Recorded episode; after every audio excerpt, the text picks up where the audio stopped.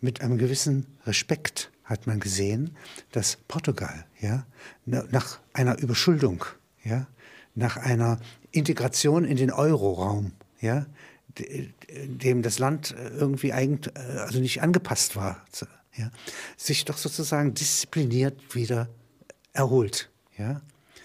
Und andererseits muss man sagen, was diese Menschen dort arbeiten müssen, ja, ist unglaublich und bitter, ja, gemessen an den Hoffnungen der Nelkenrevolution. Ja. Das ist zweifellos richtig. Äh, die Nelkenrevolution hat gewaltige Hoffnungen äh, geweckt, aber wahrscheinlich mehr Hoffnungen im politischen Sinne, äh, im demokratischen Sinne, endlich äh, diese jahrzehntelange Diktatur Salazars und Caetanos abschütteln zu können. Äh, sie war nicht unmittelbar verbunden mit der Hoffnung auf eine sofortige Besserstellung im ökonomischen Sinne, obwohl mit jeder Umwälzung auch solche Hoffnungen verbunden sind. Das war sicherlich in Portugal auch der Fall. Und äh, gute zehn Jahre nach der Nelkenrevolution konnte ja Portugal tatsächlich in die europäische Gemeinschaft eintreten und hat dann 15 Jahre lang einen Aufschwung erlebt, der in der Geschichte dieses Landes wahrscheinlich einzigartig war, bis eben schließlich der erneute Absturz kam, der aber nur zum Teil auf portugiesische äh, Fehler zurückzuführen ist, sondern mehr mit einer weltwirtschaftlichen Finanz- und Wirtschaftskrise zusammenhing. Wenn Sie mal diese Anfänge von Portugal, das erste Königreich mir beschreiben. Ja? Das erste Königreich resultierte aus dem Kampf gegen die Muslime. Es ging aus verschiedenen Grafschaften hervor. Es war äh, wie, ähm, also das äh, Königshaus selber stammte aus Burgund. Äh, es war sozusagen ein fremdes Königreich, was natürlich im äh, Mittelalter gar nichts weiter bedeutet, wo ja die Herrscher in die verschiedenen Häuser hineinheirateten äh, und hat die äh, portugiesische Monarchie begründet. Eine der ersten zentralen Monarchien, die wir überhaupt in Europa haben, äh, und äh, hat sie so begründet, dass mit Abschluss der Reconquista die Grenzen des heutigen Portugal im Wesentlichen schon feststanden. Deswegen kann man sagen, dass Portugal im europäischen Rahmen eine der ersten Staatsnationen überhaupt ist und das hat sich seit dem hohen Mittelalter bis in die Gegenwart unverändert gehalten. Keine Abspaltungstendenzen, keine großen ähm, Sezessionsbewegungen, äh, kein äh, äh, Gefälle äh, zwischen Norden und Süden, das zu größeren Auseinandersetzungen geführt hätte. Das heißt, wir haben eine un, einen unitarischen Staat, zuerst eine Monarchie sehr lange und dann im 20. Jahrhundert eine Republik, die aber als einheitliche Republik äh, bis heute Bestand hat.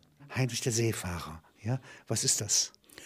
Heinrich der Seefahrer entstammte dem Königshaus. Ähm, er war einer der Prinzen, die äh, keinen Anspruch auf den Thron hatten und der seine Zukunft, äh, seine, äh, seine gesamte Lebensabsicht darin sah, das zu vollenden, was Portugal gewissermaßen im Selbstverständnis dieses Volkes und dieses Landes schon immer bestrebt war zu tun, nämlich auf See zu fahren. Heinrich der Seefahrer war ein äh, großartiger Nautiker. Er hat so etwas wie eine Seefahrtschule im äußersten Süden von äh, Portugal äh, gegründet. Er hat dort ähm, ähm, Kapitäne ausgebildet. Wie ein Unternehmer. Ein, praktisch war er ein Unternehmer, kann man sagen, ein fürstlicher Unternehmer, ja. Und von dort sind dann auch die großen Flotten ausgelaufen, die äh, zuerst Nordafrika und dann die westafrikanische äh, Küste. Und er kolonisiert das, ja. Er, er organisiert das Pflanzen hin, er bringt dort äh, Arbeit hin, manufakturähnliche Gebilde. Ja, ja, ja, er war sicherlich ein großer Unternehmer, ein Visionär, kann man sagen, ja. für dieses Land und hat damit auch wesentlich die Zukunft des Landes mitbestimmt. Weit mehr als mancher der Könige, die auf dem Thron saßen. Einer der ganz großen Namen, die wir hier nennen müssen, ist natürlich Vasco da Gama, der äh, infolge dieser Ausbildung, dieser Flottenschule, die in Portugal gegründet worden war, äh, dieses außerordentliche Abenteuer besteht. Und von da an, äh, man kann sagen, das ist eine Art Geburtsstunde für den Expansionismus Portugals in den Osten zuerst und später dann in den Westen. Nach Brasilien. Nach Brasilien. In einer sehr interessanten, papstgestützten Arbeitsteilung ja, äh, und Separation von Spanien. Ja. ja. Das heißt, es werden Nord-Süd-Gürtel gebaut, Ja, ja, ja. die nur Spanien Ja. oder nur Portugal gehören. Ja. Die beiden Länder teilen die Welt einmal auf. Das ist äh, im Vertrag von Tordesillas 1494 so festgelegt worden, wobei den Zeitgenossen nicht klar war, dass sie die Welt aufteilen würden. Das wissen wir heute, dass es so war. Äh, sie haben nur Interessensgebiete aufgeteilt. Es heißt ja im Vertragstext eindeutig, das gilt für alle Inseln und Territorien, die bereits entdeckt sind und noch zu entdecken sind. Aber was noch zu entdecken sein würde, Wusste das wusste man ja zum damaligen Zeitpunkt nicht. Heute können wir sagen, es war die Teilung der Welt. Damals aber war das den Zeitgenossen gar nicht bekannt. Und der äußerste Ostzipfel von Brasilien gehört nach dieser Teilung eben in das portugiesische Interessensgebiet. Deswegen ist Brasilien eine äh, portugiesische Kolonie geworden und keine spanische. Jetzt gibt es eine äh, äh, Erscheinung, die sehr seltsam ist, den Sebastian. Ja? Und es gibt später, nach dessen Tod, noch immer den Sebastianismo. Ja? Sebastian äh, war ähm, der einzige äh, Sohn, äh, der äh, aus äh, legitimen Gründen den portugiesischen Thron ähm, besteigen konnte.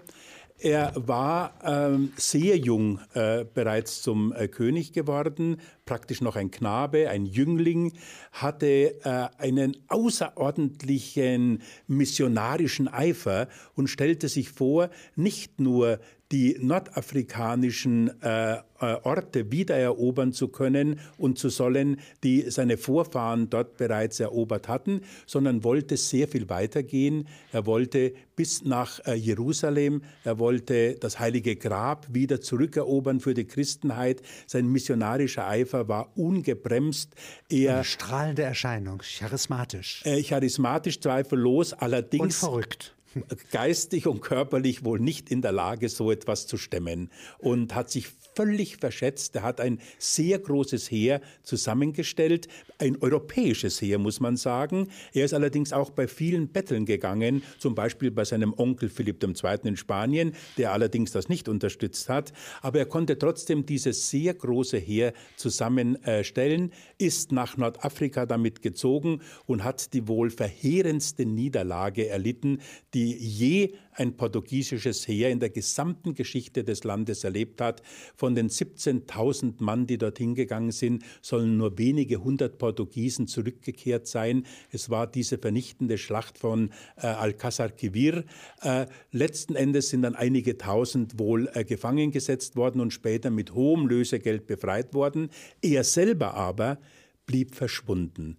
Und dieses Verschwinden des Prinzen und dass seine Leiche nicht auftauchte, war dann der Anlass für die Legende. Die Legende, dieser Sebastian wird wiederkehren, wird das Land von seinen Nöten erretten, wird uns alle in eine glänzende Zukunft führen. Er ist doch äh, der, der, die Hand Gottes gewissermaßen, die uns befreien wird.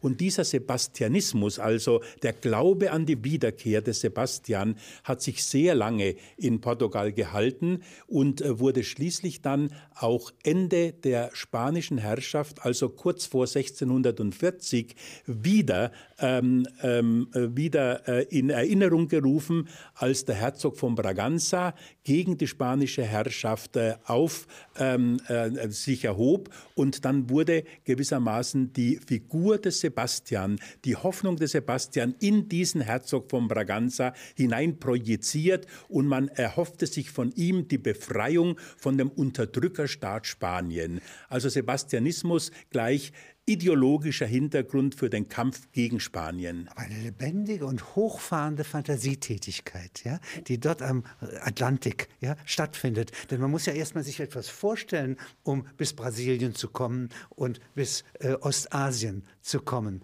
äh, mit seinen Schiffen. Man, äh, 100 Meilen weise pro Jahr ja, um Afrika herum. So und man es, muss ja. sozusagen viel Fantasie haben, um so einen Hoffnungsfunken über so viele Jahre aufrechtzuerhalten. Das hat Karl der Kühne, der ja so ähnlich wirr und kühn ist, ja, wie der Sebastian hier, ja, ja nicht, ja. nicht hinter sich gebracht. Ja, ja. Es waren drei Kontinente, ja. äh, auf denen ähm, äh, Portugal präsent war: Asien, Afrika und Amerika. Am Schluss war natürlich das bedeutendste Amerika mit Brasilien, aber sehr lange Zeit, Ende des 15., Anfang des 16. Jahrhunderts, war natürlich Asien vor allem wichtig. Ja, und das ist ein Schuss mehr als Karl V.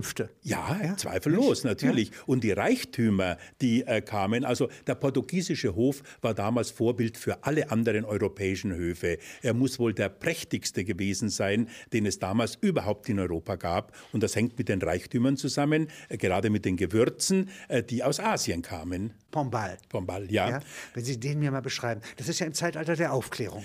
Das ist die zweite Hälfte des 18. Jahrhunderts. Das ist äh, im Vergleich zu der Zeit, mit der wir uns bisher beschäftigt haben, eigentlich eine Zeit des Niedergangs. Es war schon klar, Portugal, ein kleines, im Grunde genommen armes Land äh, im Westen Europas, ist nicht in der Lage, dieses Weltimperium zu halten. In Asien, in Afrika, in Amerika. Es war viel zu teuer. Ähm, man äh, musste ständig kämpfen. Inzwischen hatten England, Frankreich, vor allem auch äh, Holland, also die Niederlande, hatten große Ansprüche angemeldet, kämpften pausenlos gegen Portugal und Portugal merkte schon, es ist in der Defensive. Es ist gewissermaßen jetzt schon in einer Phase der Dekadenz.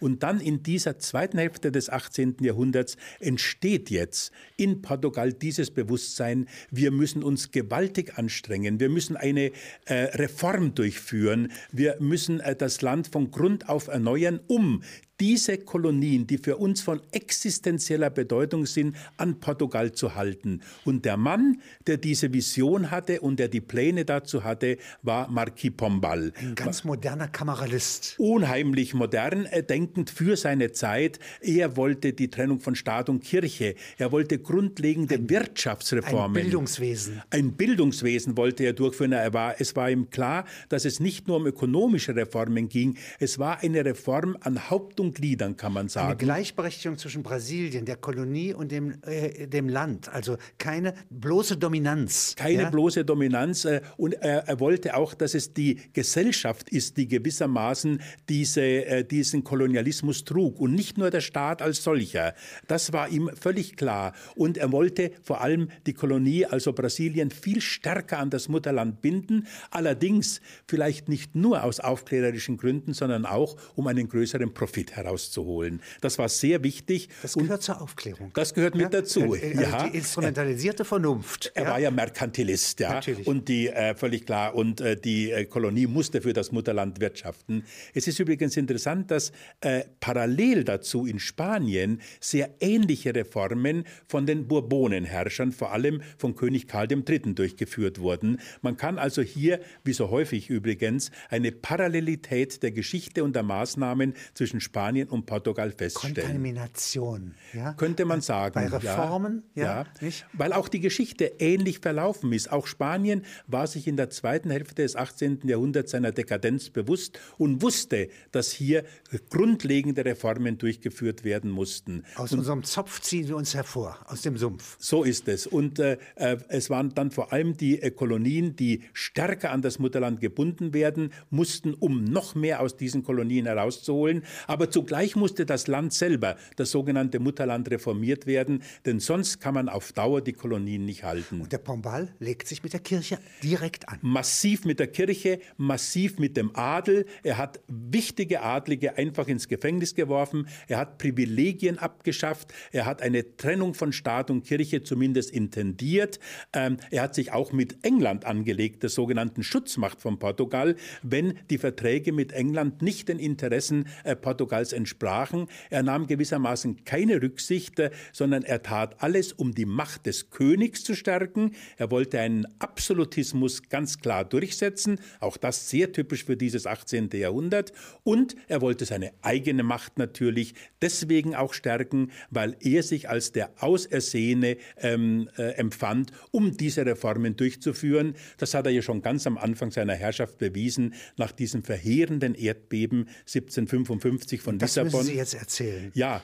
Das war ein äh, Naturereignis am 1. November 1755. Äh, äh, in diesem gewaltigen Erdbeben wurde praktisch die gesamte Stadt Lissabon zerstört und dann kam eine Feuersbrunst, die gewissermaßen auch noch die restlichen Gebäude niedergebrannt hat und vor diesem Scherbenhaufen nun stand Pombal und es stellte sich die Frage, was tun wir jetzt mit unserer Hauptstadt? Was machen wir? Und da hatte er, vernunftbegabt wie er war, die Idee, wir müssen ein völlig neues Lissabon aufbauen, das gewissermaßen reflektiert die Rationalität unseres Zeitalters. Wir müssen die alten, engen, verwinkelten Gassen abschaffen. Wir müssen große Plätze schaffen. Wir müssen Achsen durch die Stadt schlagen. Das heutige Bild äh, Lissabons ist ganz wesentlich das Bild, das auf, die, äh, auf den Wiederaufbau der Stadt äh, dank der Reformen von Pombal zurückgeht. Das hätte auch schief gehen können, denn wenn er die Kirchen vorher ja, verfolgt, ja, dann kann es sein, dass die Hand Gottes hier in dem Erdbeben steckt. Das, das heißt, der Aberglaube dieser kann Aberglaube gegen ihn war ja auch sehr stark verbreitet. Der niedere Klerus hat ihn verbreitet. Das Volk glaubte daran und er hat übrigens jahrelang immer wieder darauf hingewiesen, auch wissenschaftlich, wie so ein Erdbeben zustande kommt und dass das nichts mit der Hand Gottes zu tun hat. Aber seltsam, dass sozusagen solche Gedanken und Aufklärungen ja überhaupt was nützen gegen einen solchen tiefen Aberglauben, wenn ja. eine solche Katastrophe passiert. Ja. Eine Katastrophe, bei der Voltaire sagt, jetzt erklären wir Gott den Krieg. Denn ein Gott, der das zulässt, ja, nicht? Äh, äh das, also, das ist unser Feind.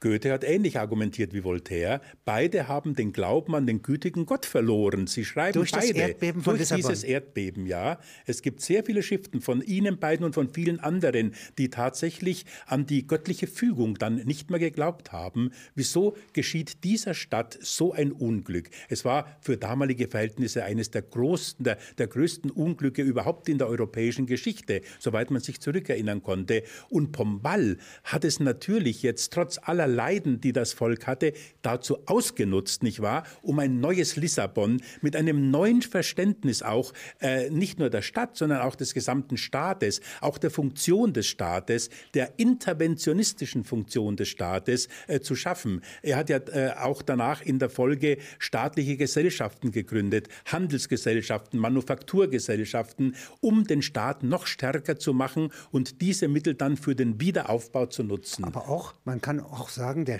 dieser Staat, von dem er ausgeht, das ist ein Gartenbauer. Ja, das ist ein, der kann Manufakturen, Plantagen, äh, also ja. Gartenanlagen, die Gesellschaft als Garten ja. errichten. Ja. ja. Und er ist äh, der Gärtner und er ist in der Lage, das entsprechend herzurichten. Und die schönsten Pflanzen sind die Menschen. Natürlich, ja. ja. Der äh, Friedrich II. von Preußen wäre froh gewesen, so ein Pombal ja, als Minister zu haben. Das ist sicherlich richtig, ja. Er war eine herausragende Persönlichkeit, weit, weit über die Grenzen Portugals hinaus von großer Bedeutung. Wie ist er, er geendet? Äh, sehr schlecht, äh, weil 1777, äh, als dann sein Förderer starb und die Tochter Maria den Thron bestieg, wurden viele der Reformen zurückgenommen, hat der Adel wieder großen Einfluss bekommen und er wurde letzten Endes des Landes verwiesen. Jetzt ein Sprung. Napoleons Armeen, General Massena, ja, steht vor Lissabon. Ja. Hier ist jetzt sozusagen dieses Portugal, das mit England verbündet ist, ja, nicht, äh, ist in der Gefahr, vollkommen besetzt zu werden. Ja. Und jetzt gibt es einen Exodus von König, Hofstaat, Beamtenschaft und Getreuen. Ja. 15.000 Mann ja. mit Schiffen. Ja. Ja. ja. Nach Brasilien. Nach Brasilien, ja. Es war für das portugiesische Königshaus wohl die einzige Möglichkeit, überhaupt sich zu retten. Man hat ja die anderen Vorbilder in Europa schon. Napoleon äh, hätte keinerlei Rücksicht genommen. Und in der Tat, äh, äh, der, der Prinzregent Joao ähm, geht also auf einer englischen Flotte, äh, fährt auf einer englischen Flotte nach ähm, Brasilien.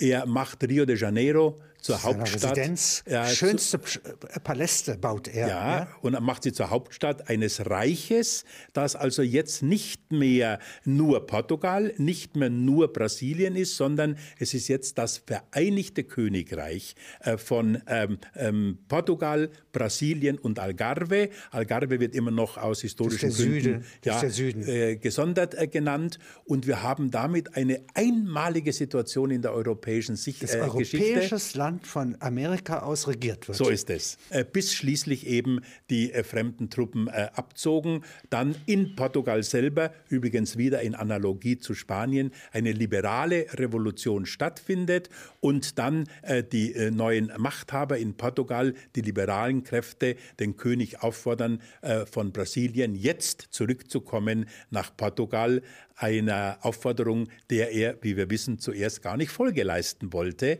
Er wollte in Brasilien bleiben und weiterhin von dort also das Vereinigte Königreich regieren, was aber die Portugiesen nicht hingenommen haben. Er musste schließlich nach Portugal zurückkehren, aber sein Sohn, der Prinzregent äh, blieb Pedro, dort Regent. blieb dort Regent.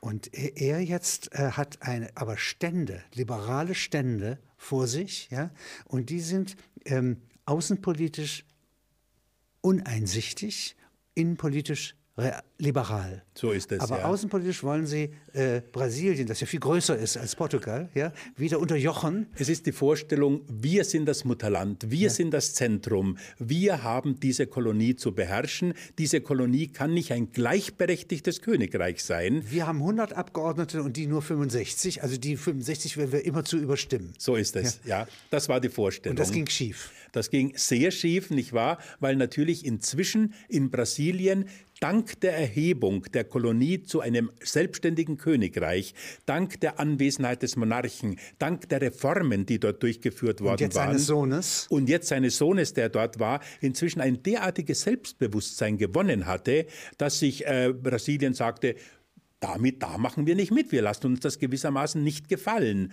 Und genau diese Situation hatte Joao, also Johann, vorhergesehen und hatte seinen Sohn entsprechend instruiert. Wenn es hart auf hart kommt, dann erkläre du einfach im Namen des Hauses Braganza die Unabhängigkeit Brasiliens, dann haben wir Portugiesen zwar keine Kolonie mehr in Amerika, aber das Haus Braganza wird dort weiterhin regieren können. Und so ist es gekommen. Und er nennt sich Kaiser. Er nennt sich Kaiser und ewiger Verteidiger Brasiliens. Diesen und Titel hat er bekommen. Es entsteht eine Verfassung sehr bald ja. darauf, ja? ja? Und da steht schon drin, es wird aber auch eine Hauptstadt im Innern Brasiliens errichtet werden. Ja. Ja, was ja. erst 100 Jahre später oder mehr als 100 Jahre später verwirklicht wird. So ist es ja. Das hat sehr lange noch gedauert. Aber äh, eine solche äh, selbst, selbstbewusste Gründung, ja, die ist fast wie bei den USA. Ja? Nicht? Äh, wobei allerdings die, ja, äh, wobei allerdings die äh, Kämpfe mit dem Mutterland nicht vergleichbar Nein, sind. Ja? Gar keine äh, Kämpfe eigentlich. Äh, mit dem Mutterland sehr wenig. Es hat ein paar Truppen gegeben, portugiesische Truppen, die in äh, Brasilien waren, die sich dagegen erhoben. Es bestand auch mal eine Zeit lang die Gefahr, dass Nordbrasilien sich abspaltet und zu Portugal zurückkehrt und Südbrasilien dann allein unabhängig wird. Aber durch eine geschickte, auch geschickte Militärpolitik konnte Dom Pedro das verhindern und die Einheit ist erhalten geblieben. Interessanterweise übrigens das gesamte, äh, äh, äh, die gesamte Kolonie, das gesamte Vizekönigreich Brasilien als Einheit bis heute, äh, im Unterschied zu allen anderen Vizekönigreichen, die die Spanier äh, in Lateinamerika hatten, die ja alle zerfallen sind. dividiert. Ja. Und das zeigt, dass ein Stück Selbstbewusstsein, das durch den König Hof und dessen Bautätigkeit eingepflanzt wird,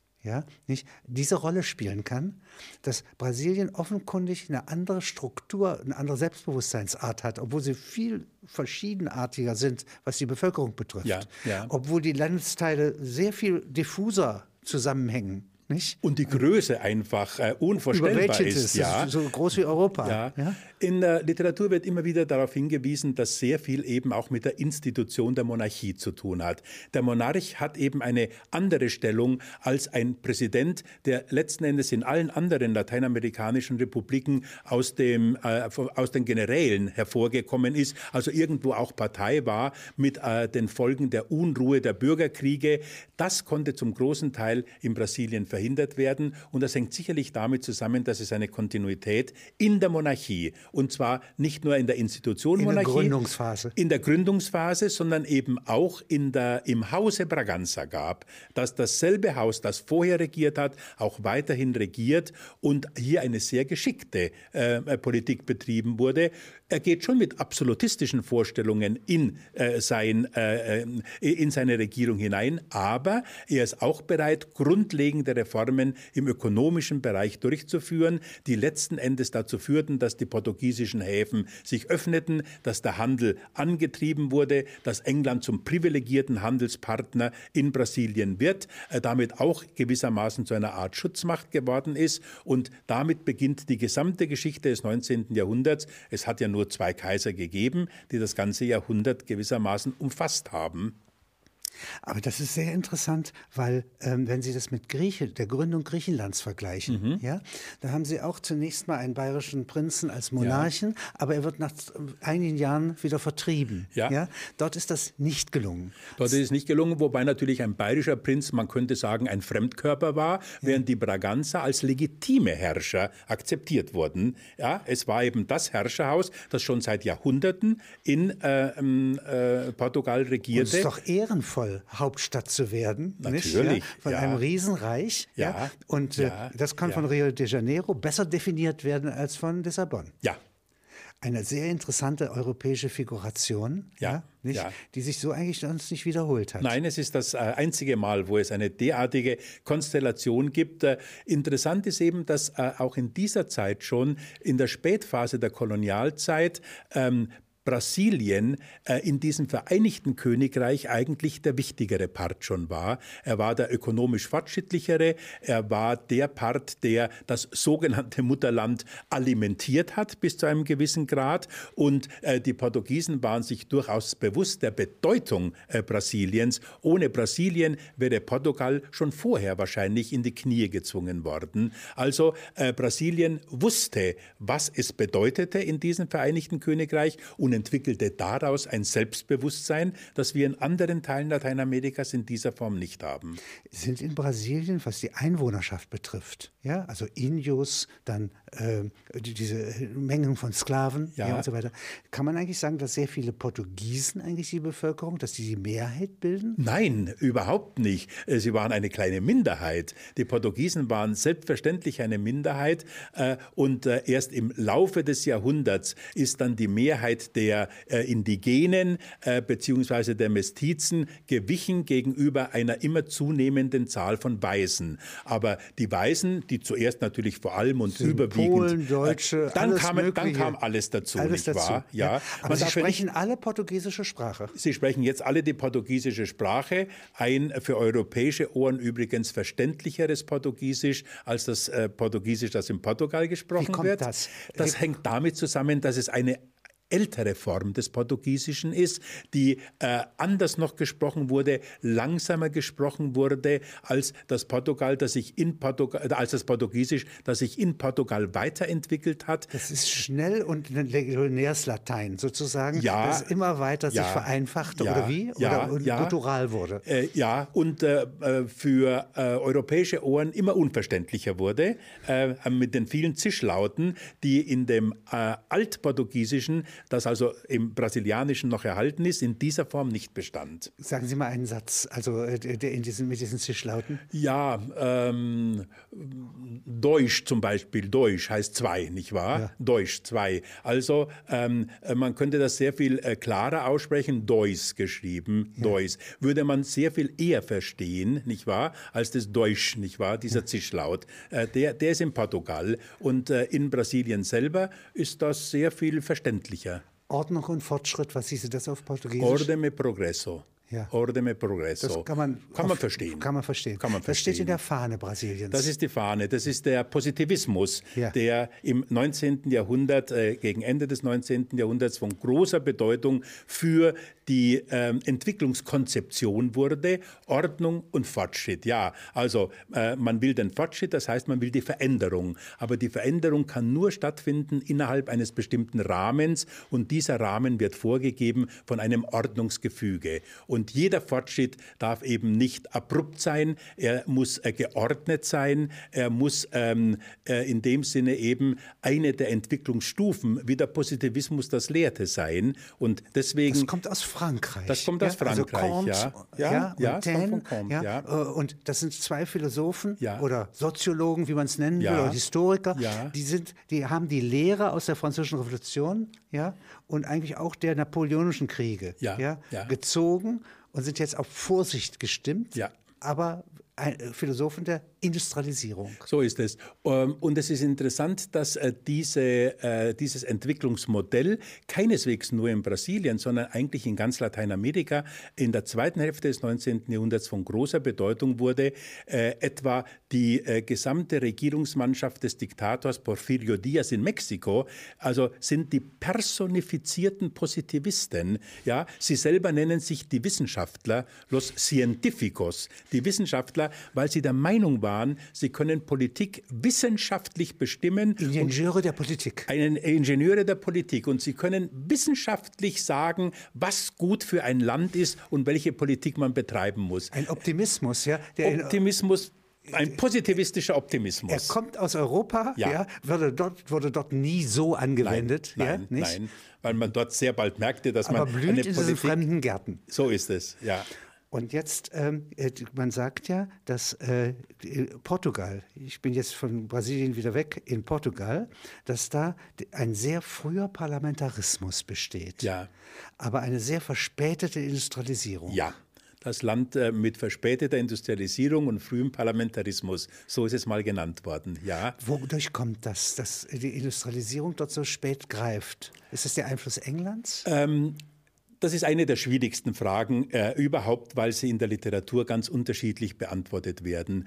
Ähm, natürlich sagt man, ähnlich wie in Spanien, äh, es ist eine Folge der Tatsache, dass Portugal schon sehr früh, nämlich Ende des 15. Jahrhunderts, ein Kolonialreich hatte, weltumspannende Kontakte hatte und keine Industrialisierung benötigte, denn der gesamte Reichtum kam von außen.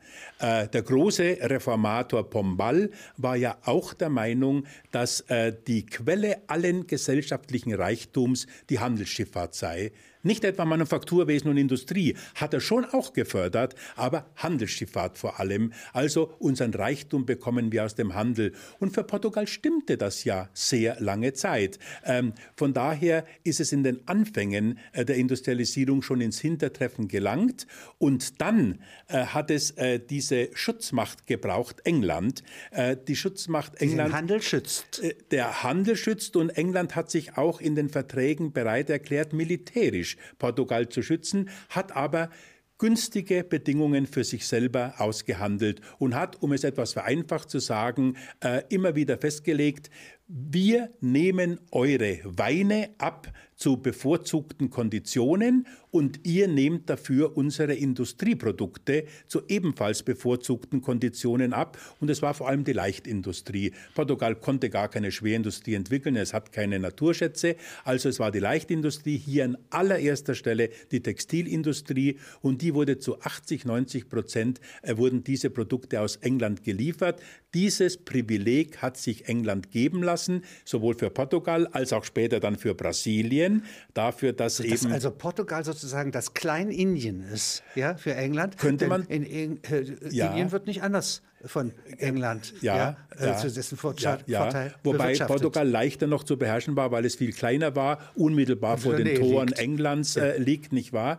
Und das sind sicherlich ganz wichtige Gründe. Aber andere Gründe sind natürlich auch äh, die äh, in, in, der Mentalitätsgeschichte wird darauf hingewiesen, dass eben die Notwendigkeit für eine umfassende Manufaktur und frühe Industrialisierung von den äh, führenden Schichten nicht gesehen wurde. Die führenden Schichten waren eben primär Adlige. Es entwickelte sich kaum ein Bürgertum, ein schon gar kein industrielles Bürgertum, wenn ein Handelsbürgertum. Aber das Handelsbürgertum wiederum war zum Teil auch aus adliger Provenienz. Das heißt also, die Leute, die auch mentalitätsmäßig eine Industrialisierung hätten vorantreiben können, äh, die waren nicht der Überzeugung, dass das für die Zukunft des Landes notwendig sei. Sie konnten mit den bestehenden Verhältnissen, nämlich Großgrundbesitz äh, auf der einen Seite, Handelsgewinne auf der anderen Seite bestens leben und die Masse der Bevölkerung war arm, war nicht gebildet. Ende des 19. Jahrhunderts noch 80 Prozent Analphabeten. Die konnten keine Industrialisierung vorantreiben. Die Industrialisierung äh, ist in Westeuropa sicherlich das große Stiefkind der portugiesischen Geschichte bis in die Gegenwart geblieben. Lässt sich das ändern? Kaum. Äh, es wird sich nicht substanziell ändern lassen, weil die Vorsprünge, die inzwischen erzielt worden sind, derart gigantisch sind, dass äh, wenn die Basis fehlt, äh, dass dann äh, eben nicht die Möglichkeit besteht, heute von einem Industrialisierungsgrad, der noch äh, 100 Jahre zuvor vielleicht auf der Höhe Europas gewesen wäre, in die jetzige Zeit zu springen. Wir haben heute in äh, Portugal nach wie vor einen sehr großen agrarischen Sektor, einen großen Dienstleistungssektor. Der Industriesektor, der besteht, ist äh, nach wie vor primär ein industrieller Sektor um den großen Industriegürtel Lissabon herum hat sich etwas Schwerindustrie auch entwickelt, aber sie ist nicht prägend für das Land und wird es mit Sicherheit auch nicht sein. Und wenn wir jetzt ins Detail gingen, dann hat es sogar noch eine Deindustrialisierung gegeben mit der Erweiterung Europas, mit der Öffnung nach Osten, weil dann die Investitionen, die vorher schon nach Portugal geflossen waren, inzwischen sehr viel mehr nach Mittel- und Osteuropa fließen, sodass an einen Ausbau einer lohnenden denn zukunftsorientierten Industrie gar nicht gedacht werden kann. Würden jetzt 88 Freunde Portugals in Silicon Valley sich in dieses Land verlieben, dann könnten sie sozusagen hier sozusagen eine Kolonie bilden. Das wäre durchaus möglich, natürlich, denn dazu Die braucht Küste man keine Rohstoffe. Genug. Ja, also das könnte man machen. Wenn der Rohstoff gewissermaßen nur die Intelligenz der Menschen ist, könnte man so etwas machen, ja. Also und die Sprache hieß ja ursprünglich Galaico-Portugiesisch. Galaico-Portugiesisch. Und das ist praktisch eine. Leon ist das. Also Nein, es ist Galizien. Leon Galizien. ist noch Altkastilien. So, ist noch ja. Altkastilien. Heute Kastilien-Leon. Also äh, Hauptstadt Compostela. Orense, Lugo, ja, ähm, äh, Finisterre, äh, diese Gegend. Also wenn Sie sozusagen Portugal nach oben verlängern, bis, äh, bis, äh, an die Spitze bis an die Spitze oben, dann äh, sind Sie in Galizien und dann wird dort die Sprache gesprochen, die die Ursprache des Portugiesischen ist und die bis heute verblüffend ähnlich mit dem äh, Portugiesischen ist. Sie können in Galizien Portugiesisch sprechen und Sie können in Portugal Galizisch sprechen und werden verstanden. Ach. Es ist eigentlich eine einheitliche Sprache. Wenn ein Castilla das nicht unbedingt versteht. Nicht unbedingt, nein, nein, nein, nein. Also, äh, also ich, ich kann Spanisch wie meine Muttersprache, ich verstehe aber Portugiesisch deswegen nicht. Nein, nein, für mich ist Portugiesisch eine Fremdsprache. Ja, ja, ja. nein, nein, nein. Und auch Galizisch. Galizisch auch, selbstverständlich, ja, ja. ist eine andere Sprache. Ja, ja. seltsam, dass Galizien das äußerste Ende äh, der habsburgischen Monarchien, ja. ja, und dann das östlichste Ende, ja. Die Provinzen heißen gleich. Galizien. Ach, Sie meinen Galizien jetzt mit, mit Z geschrieben, Richtig, dieses Galizien.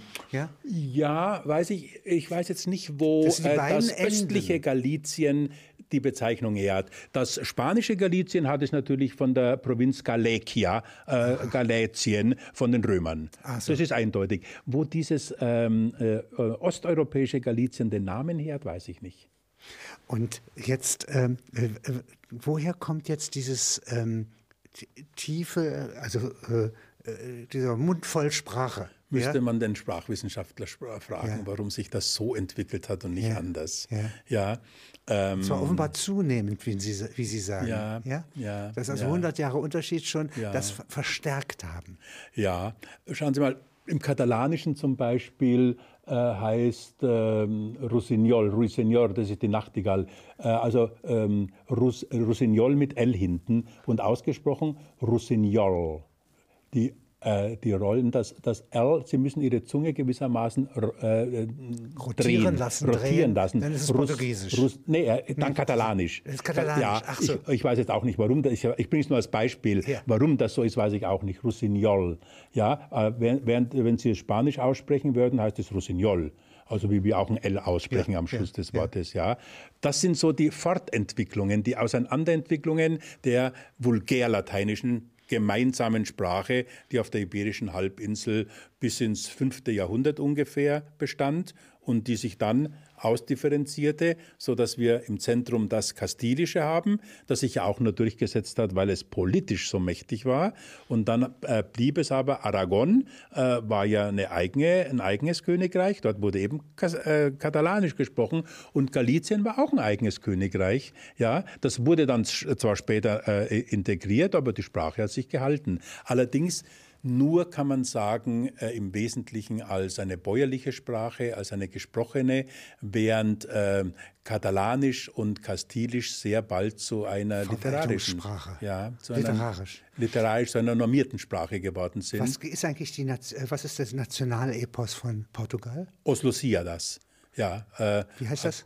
Äh, äh, die, die, die, die Luciaden aus Luciadas. Da hat man natürlich auch noch sehr äh, drüber Luis de Camões, nicht wahr? Camões geschrieben. Mhm. Luis de Camões. Ähm, also da hätte man auch drüber sprechen können, weil das gewissermaßen die Identität äh, äh, ganz Portugals reflektiert. Es ist eigentlich nichts anderes als ein Nationalepos, das das Leben von Vasco da Gama wiedergibt und oder Vasco da Gama und Paulo da Gama, die zwei Brüder, die werden hier so dick, nicht wahr, äh, werden hier geschildert, ihre, ähm, ihre Fahrten äh, nach, nach Asien, die Expansion ähm, ähm, Portugals und äh, letzten Endes sagen alle Interpreten, letzten Endes sind nicht die Camo, sind nicht die Dagama-Brüder die Protagonisten, sondern das gesamte portugiesische Volk.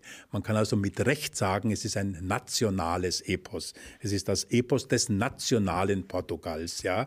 bis heute von allergrößter Bedeutung. Übrigens in Deutschland außerordentlich geliebt im 19. Jahrhundert. Ich glaube, 19 Ausgaben hat es gegeben davon, acht verschiedene Übersetzungen, ja. Heute noch bei der Wissenschaftlichen Buchgesellschaft wieder zu haben, als deutsche Übersetzung. Also ein, ein enormes Epos, das die Identität Portugals sicherlich am besten widerspiegelt.